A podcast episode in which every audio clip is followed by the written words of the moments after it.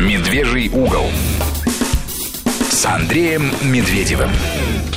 Всем добрый вечер. Давно не было в эфире «Медвежьего угла». И вот мы вернулись после такого большого перерыва. И сразу хочу дать анонс. Эм, будем мы теперь работать а именно в таком формате. «Медвежий угол» будет выходить в ближайшее время только по пятницам в 20 часов. В понедельник нас не ловите понедельник и пятницу можете слушать меня на Радио России, у кого есть кнопочное радио, у кого нет кнопочного радио ну, в регионах. В можно слушать в интернете, в регионах, насколько я знаю, даже где-то и на FM Радио России, по-моему, есть. А может и нет. Но есть, важно. есть. Во многих регионах, в том числе даже в Санкт-Петербурге, если я не ошибаюсь, есть оно на в FM диапазоне. Радио России, да. В да. общем, с 8 до 9, понедельник и среда, я там, по пятницам я утром, здесь. С 8 до 9. Да, с 8 до 9 по утрам, угу. по, значит, по пятницам Медвежий угол по-прежнему здесь. Здесь по-прежнему Андрей Медведев, Мария Фролова, Сергей Корнеевский. И, как я и обещал, сегодня в соцсетях, и как мы давно задумывали, в гостях у нас Алекс Крепчинский. Приветствую, Алекс. Добрый вечер. Как бы вот тебя правильно представить? Вот э, потому что, наверное, я вот думал, когда э, думал над этой передачей, как правильно представить Алекса Крепчинского. Общественный деятель, человек, который заставляет людей двигаться к тому, чтобы делать добро, человек, который собирает вокруг себя какой-то круг единомышленников. Вот как правильно сформулировать то, что ты делаешь? Разные формулируют по-разному. У каждого действия есть своя цель. Моя цель – объединить добрых людей для добрых поступков. Ну вот, а, ты стал довольно широко известен, во всяком случае, ну, в соцсетях в том числе, после того, как помог выехать с Украины а, семье, на которой напали неонацисты 9 мая. Вот. Маме и девочке, с которой сорвали Георгиевскую ленту. Почему ты это сделал? Что это был за порыв? Ну, это не, не первый прецедент. Когда я помогал, он а, абсолютно случайно получил общественный резонанс а резонанс ему придал, наверное, Коля Долгачев. Ну да, наш коллега, журналист, да. да. И это бы все прошло так же незаметно, как все остальные действия, если бы не Долгачев. И, наверное, его действия-то и спасли эту семью, предание резонанса, и когда все узнали об этом. Иначе бы, может быть, судьба этой семьи в Киеве была бы очень незавидной. Я напомню просто слушателям, а, может, кто-то запамятовал, 9 мая а, в Киеве была акция, люди шли возлагать цветы, а, был даже бессмертный полк, он, конечно, был не такой масштабный, как в Москве или в городах России, но понятно, что люди, которые вышли на любые акции 9 мая в Киеве, они проявили невероятное, немыслимое гражданское мужество, и вот э, украинские националисты, которые пытались препятствовать э, проведению этих мероприятий, они напали на... А, ну, они же мужчины, страшные герои, патриоты и вообще такие они. Благородные рыцари, Благородные сказать, рыцари, да? воины света, как да. они любят себя называть. Они напали на маму с дочкой а, сколько дочки там? 11, по-моему, или 12 или, да? Тогда Сор... было 12. 12 лет. Сорвали Выбрали нее... самых сильных и опасных Самых сильных и опасных, да. да. Сорвали с них георгиевскую ленточку и, тогда, и, и, и пытались бить но э, и проблема-то еще была в том, что семья, а, что называется, засветилась. Их сфотографировали эти националисты, они выкладывали в соцсетях, посмотрите, сумасшедшие Колорадо и так далее. А, а, и ты просто не, не смог мимо пройти, я так понимаю.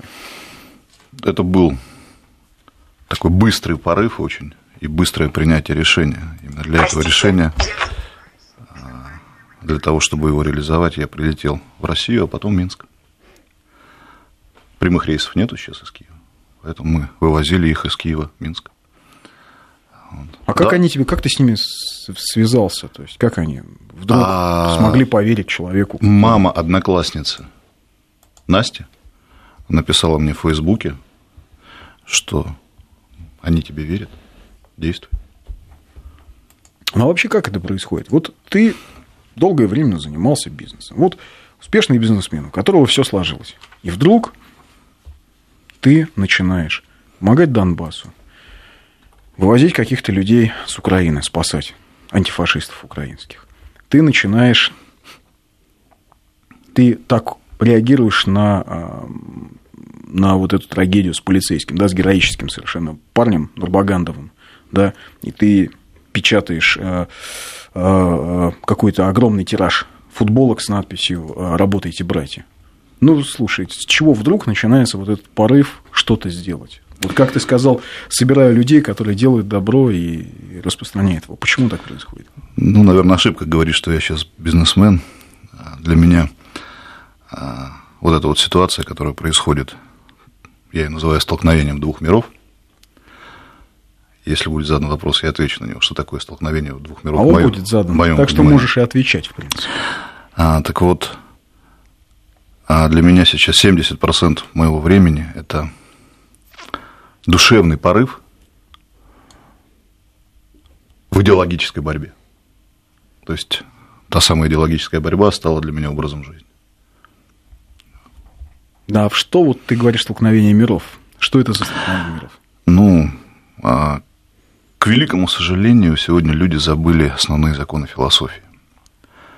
Диалектика. Единство и борьбы противоположностей. Мир не может быть однополярным. В однополярном мире развитие заканчивается, стагнирует. Это как и не янь. В любой системе светлой есть капля темного, в любой системе темной есть капля светлого. А во времена Советского Союза динамичное развитие, том числе и технологичное, поддерживалось конкуренцией двух систем.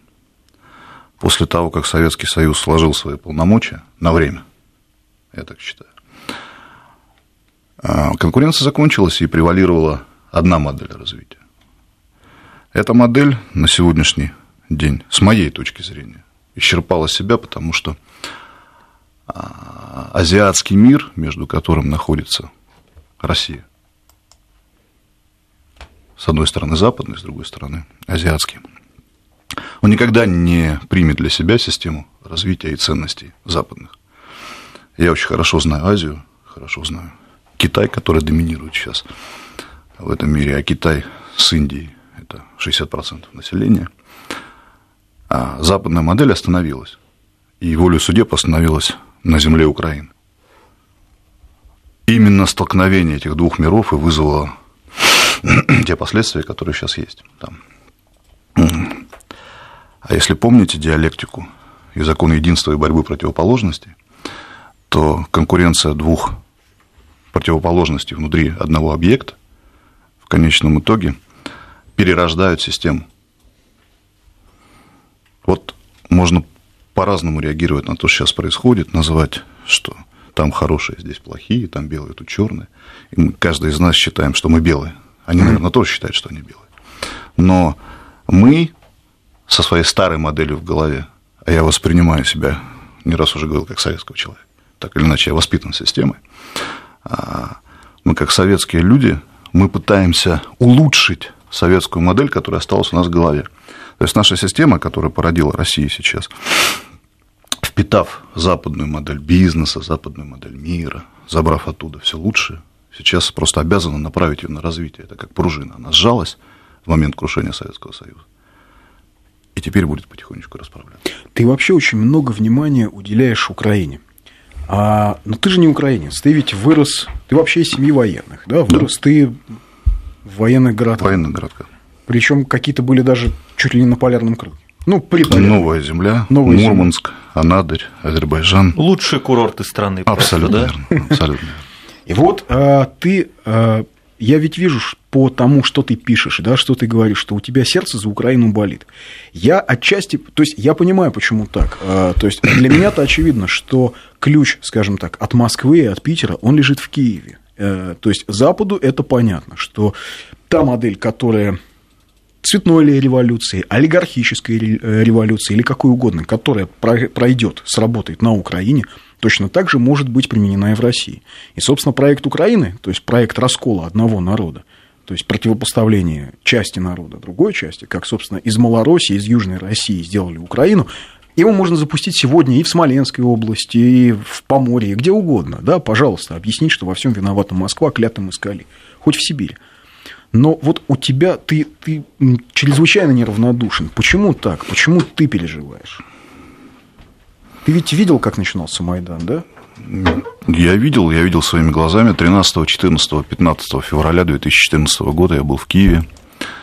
А все это проходило на моих глазах. И та романтическая подоснова, которую преподносит сейчас Украина по началу Майдана, по созданию в моих глазах не является романтической, а она управляемая модель хаоса, которая была осознанно привнесена. Для меня эта управляемая модель визуализировалась в то, что э, в ту агрессию, которую я видел на Майдане, она была. Это были люди четко настроенные на то, чтобы идти на Москву. Вот э, в Москве люди не понимают, что там было. А москалей на ножи, мы дойдем до Москвы, это те лозунги, которые были у националистов, вышедших с Карпат. И в моем понимании этот поток остановил Донбасс. А кто-то, вот ты говоришь, управляемый хаос, а кто им управлял? Ты интересно рассказывал о том, что ты встретил там людей, в общем, совершенно нетипичных для Украины. Я встретил людей из Техаса в гостинице «Опера» 14 числа. Я очень хорошо разбираюсь в акцентах, которые существуют в Америке. А это были ребята из Техаса, скорее всего, это я не могу утверждать, но тем не менее, по ощущениям, это были ребята обученные, которые из гостиницы «Опера» выходили каждое утро, я там жил трое суток, а, шли на Майдан и инструктировали сотни майдановских. Боролись за свободу Украины. Конечно, абсолютно верно. Техас. Да, Техас. Что, в принципе, с рождения входит в их национальный интерес. Ну, вот в этот момент у тебя да, конечно. как-то что-то... В этот момент я понял, что начинается война. Не каждый осознает. Тут люди, а, когда приезжаешь, к примеру, с Донбасса, а я там был за последнее время три раза, а, начинаешь не понимать людей в московских кафе угу. или ресторанах, потому что а, это похоже на вечер в Лондоне за 15 минут до налета немецкой авиации. Вот такие вот ассоциации. То есть люди пьют кофе и не понимают, что идет война. Она идет каждый день.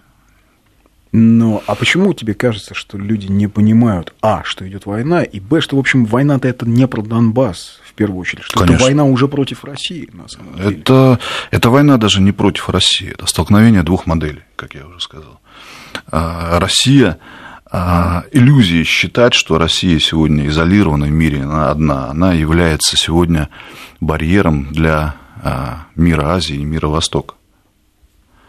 Это очень важно отметить, потому что а, доминанта западной цивилизации сегодня вызывает в Азии такую азиатскую узкоглазую усмешку. Вот. Тут достаточно съездить в Гонконг или в Сингапур, чтобы понять, что центр мира сместился. Но он такой капиталистический ведь там, и Гонконг, абсолютно и Сингапур. Нет, абсолютно вот эти нет. все корпорации глобальные. Это новая там. модель. Если вы понимаете модель развития Китая, который сегодня в экономическом плане оккупировал всю Африку, и Петрочайна работает на всех месторождениях, откуда ушла а, советская система или американская система. А, эта модель достаточно военизирована, и в каждом городе, куда ходит Петрочайна, появляется офис э, армии Китая. На всякий случай. Конечно. В Макао офис армии Китая. В Гонконге в центре города офис армии Китая. Вот, поэтому эта модель совсем не капиталистическая, она отчасти воинствующая. И мы понимаем, как она развивается. Причем она имеет в себе абсолютно четкую идеологическую подоснову. Но, тем не менее, слушай, Китай же не избавлен от коррупции. Если мы посмотрим, какое количество китайских чиновников периодически или расстреливают, или они, прихватив деньги, оказываются, как правило, в Сиднее или в, э, в Канаде, да, вот они очень любят, значит, э, западное побережье Канады, вот, ездят туда, в Ванкувер. А, то есть все равно там с идеологией тоже не все так четко ведь получается, да? Ну, я бы сказал так, что коррупция – это составная часть политической модели любого общества. Я не знаю общества без коррупции. Просто а в каких-то странах я видел коррупцию поднятую на самый верх, в каких-то странах она опускается вниз и становится видимой для обывателя. Вот там, где коррупция невидима для обывателя, он не ощущает на себе ее влияние, эта коррупция является, по сути, управляемой и не вызывает отторжения у личности. Он не сталкивается на бытовом уровне. Вот Китай – это такая страна. Китайцы не видят коррупции. Вот а, к Украине вернемся, но а, ты много работал в Азии. А, есть такое мнение, я вот буквально недавно общался с одним очень умным, так сказать, человеком, политически подкованным, нашим русским разведчиком, а, а, с Андреем Безруковым. И он а, сказал такую, мне показалось очень важную и правильную мысль, что Россия это не столько восток Европы, сколько север Евразии. И если чем быстрее мы это поймем, тем будет лучше для нас. Ты согласен с тем, что мы скорее север Евразии и по менталитету, и по духу, и по модели, чем все-таки, чем восток Европы? Отчасти согласен, потому что, на мой взгляд, Ты же просто, я спрашиваю, потому что ты в Азии постоянно, да, ты там, у тебя там, бизнес, у тебя там какие-то деятельность, ты с этими людьми общаешься, ты их видишь ежедневно. Здесь нужно понимать, что для азиата в азиатском понимании является Россия. А Мы не совсем осознаем глубину, объем и мощь наших ресурсов, которые заложены в географические границы России.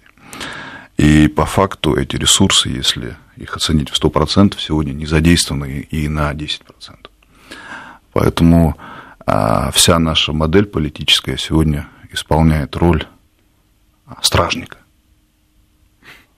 Стражника этих ресурсов. Их когда-то расконсервируют, конечно, когда-то они понадобятся. Но, тем не менее, сегодня основное производство мировое сосредоточено в Китае, это уже не секрет.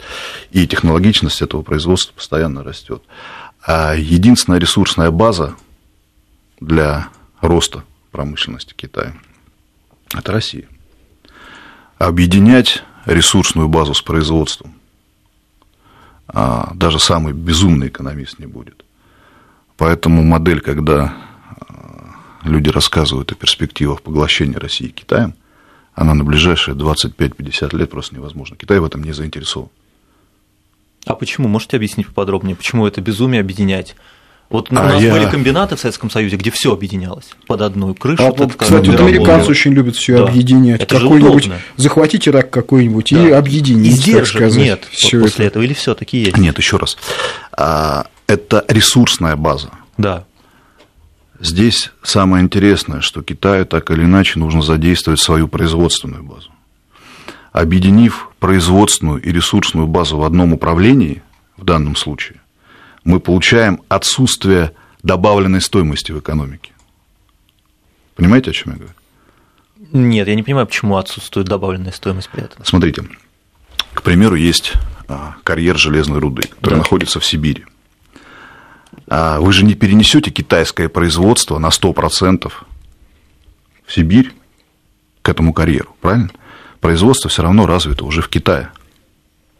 Все равно есть логистическая составляющая, которая тоже является добавленной стоимостью. Итак, карьер, который находится в Сибири, это единица составляющей цены. А дальше логистика – это вторая единица составляющей цены. А производство из Китая в Россию никто уже переносить не будет. А Вполне возможно а, экономическое слияние, но не политическое. Это создание корпорации, которая управляет в одном лице рудником в России, в Сибири, и производством в Китае.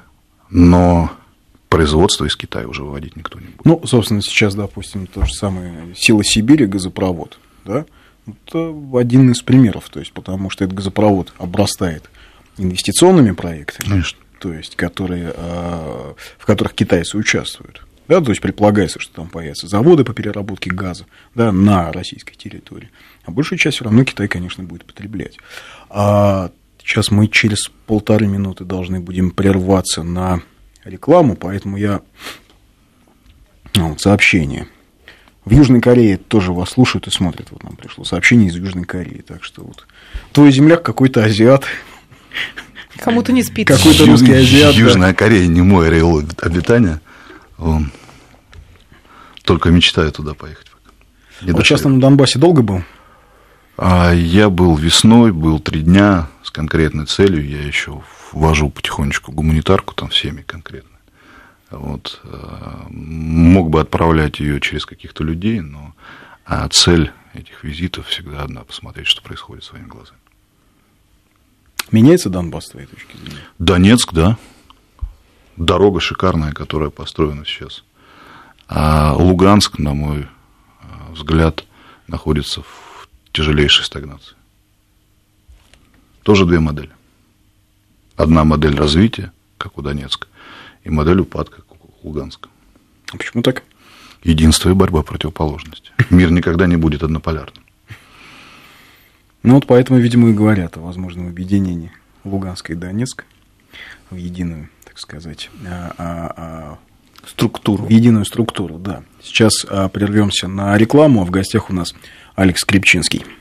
Еще раз всем добрый вечер. Продолжаем наш разговор с Алексом Крепчинским. А, Напомню, наш телефон для отправки сообщений через WhatsApp 8 903 170 63 63, ну или плюс 7 903, кому как удобно.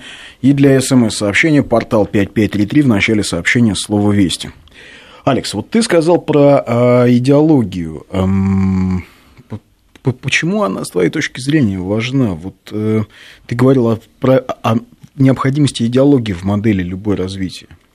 Вот, в частности, о советской идеологии.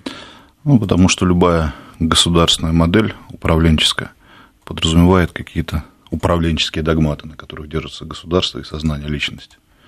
А если государство не имеет таких догматов, оно перестает существовать. Советский Мы- Союз? Не только Советский Союз. Это крушение любых империй, которые было. А У любой империи были идеологические подосновы, если мы возьмем тот же Рим или Византию, это христианство, зарождающееся. Модель это императора Константина. То, что ты сегодня делаешь, в этом есть идеология? Конечно. В этом есть идея? Конечно. Идеология. Идеология. Идеология. Какая? Идеология, однокоренные слова с идеей. А, Я внутри себя объединил опыт 25 лет капиталистической модели со всеми достоинствами, недостатками, с моими ошибками. И а, свой нравственный стержень, который был заложен моими родителями, а, моими предками, теми победами, которые были достигнуты моими предками. И получилась такая гремучая смесь, я считаю, что, а, еще раз, это внутри меня, гремучая смесь, которая привела меня к определенному жизненному успеху. То есть я считаю себя счастливым человеком. У меня полностью отсутствует сегодня а, ощущение того, что мир катится куда-то не туда. Я понимаю, что все туда и что все правильно. А, Я понимаю, ощущаю, что будет с Россией. Это объединение всего лучшего, что дал этой стране Советский Союз, устранение всего плохого в идеологической модели и в перегибах, которые были в советской модели. А, Ну и, соответственно, привнесение всего лучшего из капиталистической модели с э, долей регулирования государства. Для России это просто необходимо. Вот был бы здесь Костя Семин, он бы не согласился категорически. Ну, у нас плюрализм. У нас что- плюрализм, да. у нас разные мнения, да. А, а, вот скажи, а почему вдруг все-таки, ну не вдруг, может быть не вдруг, почему ты решил когда-то помогать Донбассу, вывозить антифашистов с Украины, там, сейчас делать эти футболки, да, с лозунгом работаете, брать. С чего вдруг, вот откуда этот порыв, откуда он начинается? О, это начинается с сознания себя человеком в возрасте. Когда я осознал, что возраст уже подходит и необходимы какие-то добрые дела для своего вну- внутреннего восприятия себя в социуме, а, вообще в мире, я решил просто направить свои добрые дела туда, куда я их сейчас направляю, а, к людям, которым нужна моя помощь. Я не работаю ни с какими фондами, ни с какими экономическими структурами, потому что э, во многом их репутация, Подмочен? конечно. Вы посмотрите, что сейчас происходит с Донбассом. Я отслеживаю там батальон «Ангел», Ну да. не буду выдавать в эфир непроверенную информацию, но тем не менее нет худа без добра, нет добра без худа. Конечно, помощь была, но и диссонанс от того, что происходило там с батальоном «Ангел» в негативной части тоже есть. Вот. Поэтому никакие фонды меня не интересуют, сотрудничество ни с какими государственными или около государственными структурами Донецка, Луганска. Я решил, что я делаю все только сам, только в рамках своих собственных возможностей. Вот, и опираюсь на поддержку людей, но не в части финансов, а в части их э, доброй воли к помощи конкретной семье или как в этом случае, к примеру. Вот у меня огромное количество э, предложений по помощи в части раздачи футболок, передачи их конкретным семьям и так далее. Вот Просто в памяти о Магомеде Нурбаганды вот э, Алекс напечатал футболки я так понимаю, и бесплатно сейчас они раздаются. Не напечатал, мы их сшили. Сшили. Вот, причем здесь тоже а, у меня определенные... Футболки с лозунгом «Работайте, братья». Да-да-да. Это не простые футболки. А эти футболки а, шила швейная мастерская, которая принадлежит а, мусульманам. Угу. И это было мое четкое решение, потому что объединение двух систем, мусульманской и государственной, для меня это тоже такая отчасти модель существования России. Ну, в России это вообще не в некоторой степени традиция. Вот сегодня Конечно. Ивану Грозному ставили памятник, а кто-то там говорил, а вот же он брал Казань. А с кем он брал Казань? Так вместе с татарами. Собственно, он с одними татарами пошел выгонять других татар, одну династию выгонять а, с помощью... и неправильные пчелы, можно ну, сказать. Ну да, то есть это же то есть, слушайте, в стране, где в столице, в Москве, первый молельный дом мусульманский появился как раз-таки в Замоскворечье при Иване Грозном, по-моему, это такой довольно традиционный симбиоз. То есть, у нас ведь в чем отличие? Это в Европе а, они, скажем, мусульмане, это понаехавшие, это какие-то люди откуда-то. А в России они здесь всегда жили. Мусульмане – это часть а, а, русской политики, русской культуры, русского истеблишмента.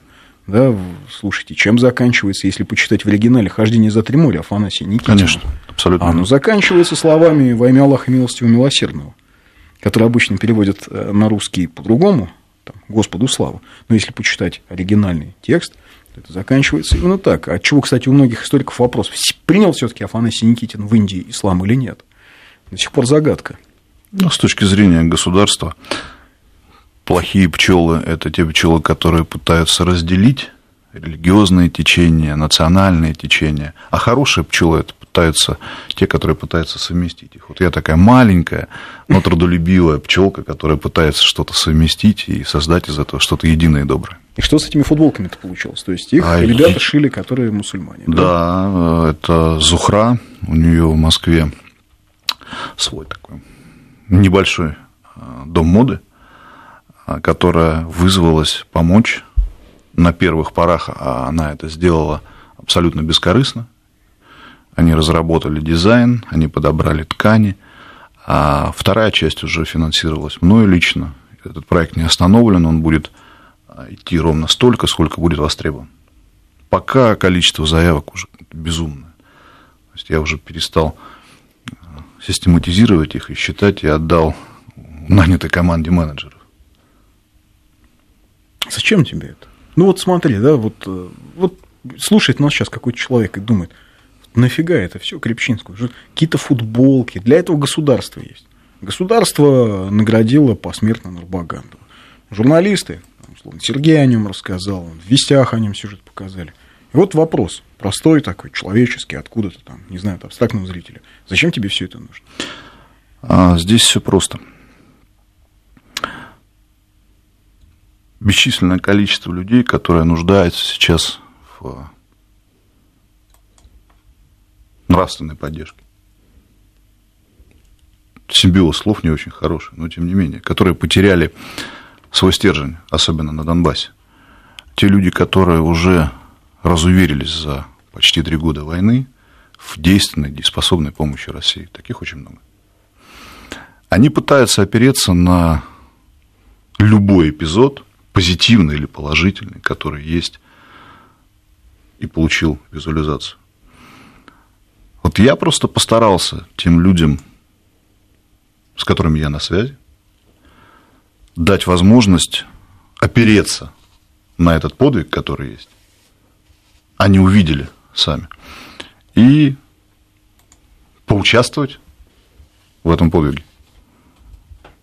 То есть, когда он надевает футболку, он ассоциирует себя как раз вот с тем самым подвигом во имя великой России. Вот и все. Такая идея.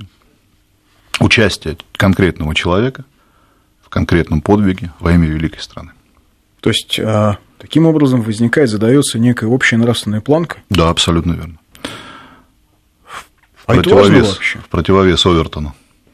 Это важно вообще, чтобы была какая-то нравственная планка. Слушай, нас же годами убеждали, что это все зачем. Ну, это вообще не нужно, вообще не про то нужно думать. Что вы там со своей Зоей Космодемьянской? 40 сортов колбасы куда важнее. Не знаю, я колбасу перестал есть. Вот, мне, мне это неинтересно. Я думаю, что мое состояние внутреннего удовлетворения и счастья а, отчасти передается тем людям, которые на контакте со мной. А мой нравственный стержень как раз-то сформирован той самой идеологией, которую я получил с самого детства. От советской школы, от советского детского сада, от игры «Зорница» и так далее. То есть нас же учили не обижать слабых. Мы ходили со звездочками, помогали ветеранам. Мы, я помню, несколько лет, а, три человека, три дедушки, которые были на моем обеспечении. Мы бегали в магазин, покупали им лекарства в детстве, в школе еще. Если вы посмотрите на сегодняшнюю школу, ничего такого нет и далеко. Я смотрю на своих собственных детей. Есть разница по возрасту, 14-15 лет между ними.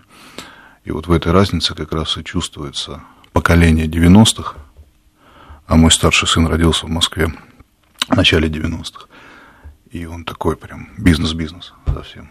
И младший, который абсолютно четко разбирается в истории.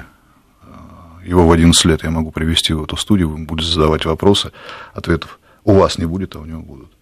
И Поборемся, конечно, но тем не менее. но тем не Продолжай. менее. Да, да, да. То есть э, он воспитан в четком понимании, что такое корни, что такое ствол, что такое а, листья.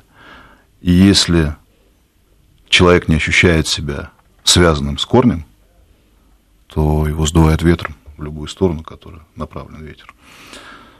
Так постарался вырастить младшего сына, и он тоже рядом со мной делает добрые дела.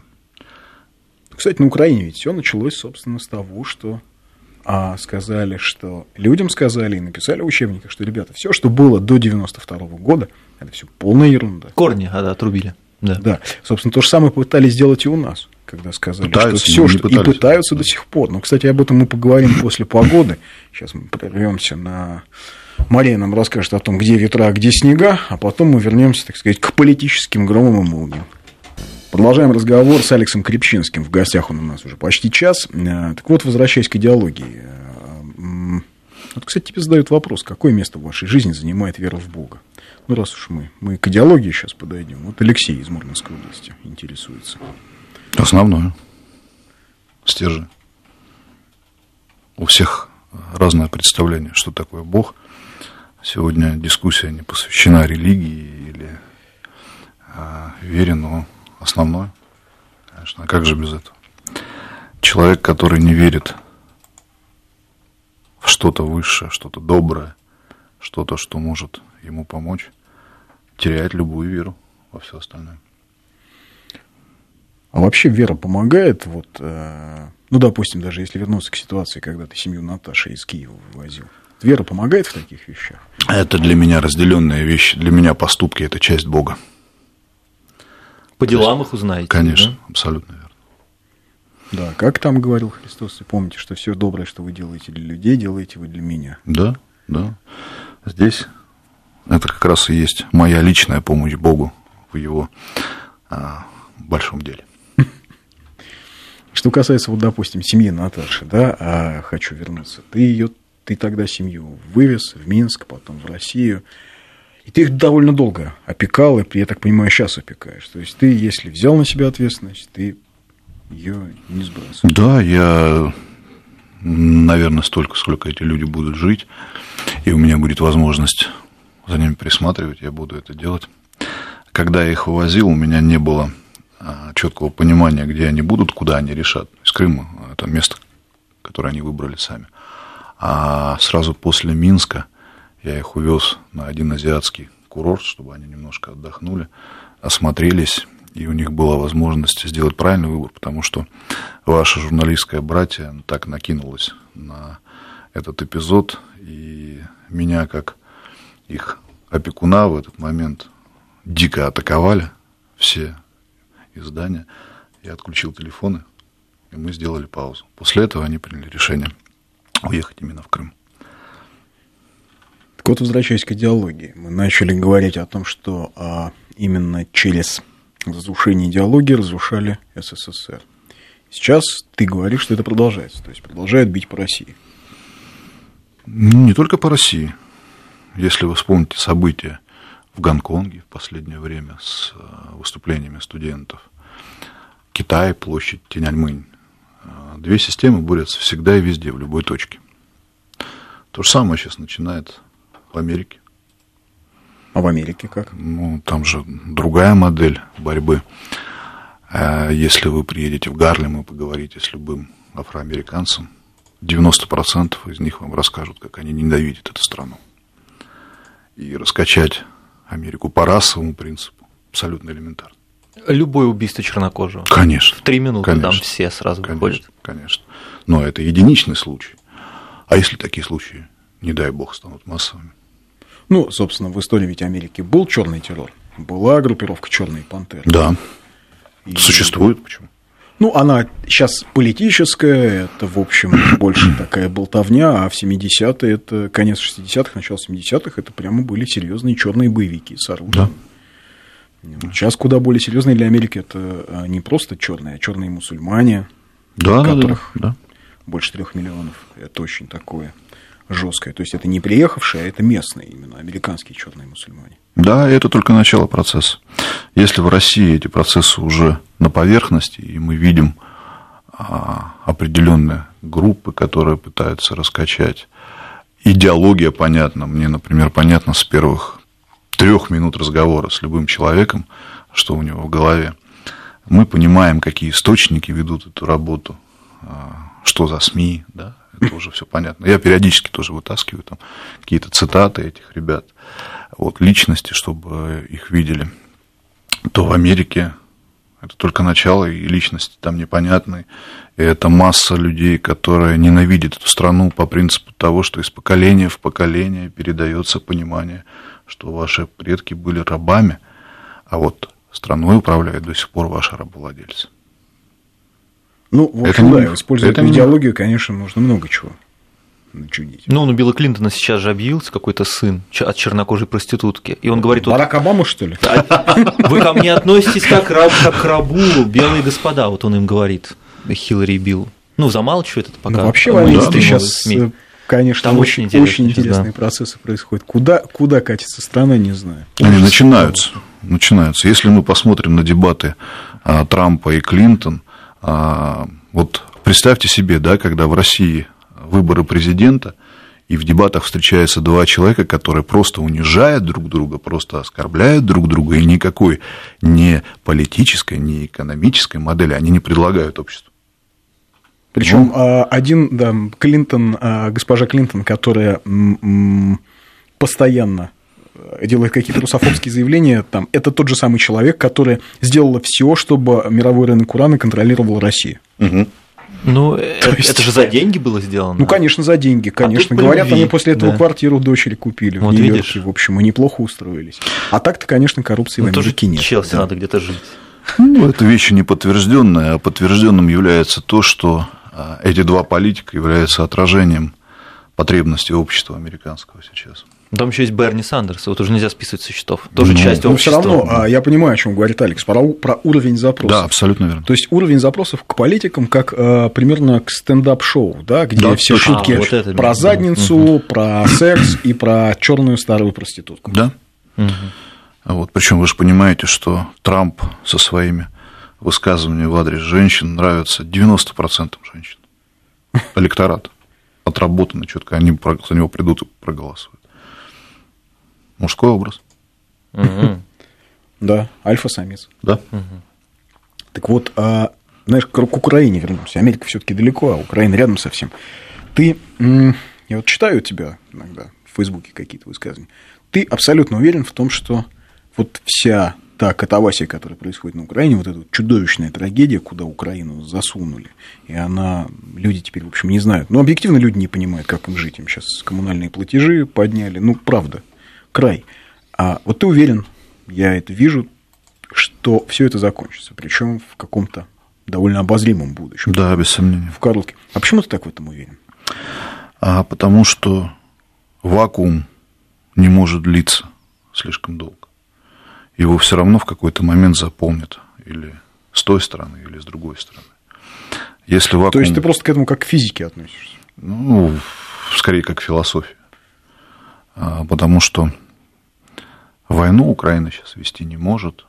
А, мы прекрасно понимаем, как люди, которые видели, а, что такое армия, видели, что такое современная армия. Сегодня солдаты Украины – это банально пехота 17 года. И рассредоточить эту пехоту элементарно там двумя-тремя опусками. Мы четко понимаем, этого, конечно, не будет сделано, но тем не менее, эта бравада, она не стоит и самой идеи, которая там порождена. Я думаю, что сейчас за отсутствием реальных экономических возможностей просто таким образом создается определенная занятость населения. Это первый пункт. А второй пункт – недопущение инакомыслия. Ну, это само собой, да. да. Но, тем не менее, э, все равно ведь есть на Украине подполье, причем очень серьезное подполье. А этим подпольем является 45%, по моим подсчетам, от 40 до 45 люди, которые себя считают русскими, люди, которые себя считают воспитанными в Советском Союзе, люди, которые являются носителями идеологии. Как пример, а, есть сообщество афганцев, ветеранов афганцев в Киеве, никто кроме нас. Я внимательно слежу за этими людьми и вижу, как меняются их взгляды. Они были на Майдане, они а, работали для достижения цели евроинтеграции. Сейчас они в этом всем разуверились, пошли аресты этих людей, задержания этих людей, преследования, уголовные дела, и их сознание меняется. Также будет меняться сознание 50% людей. Почему я прогнозирую, уже не раз говорил об этом, гражданскую войну как следующий этап развития украинского общества? Потому что две этих системы, они однозначно столкнутся. А вторая только формируется. Если первая идеологически уже сформирована, те люди, которые пришли на Майдан, то вторая, как сила, только формируется. Войны с Россией не будет, будет гражданская война, как столкновение двух систем внутри страны. Критическая масса практически накоплена второй системой.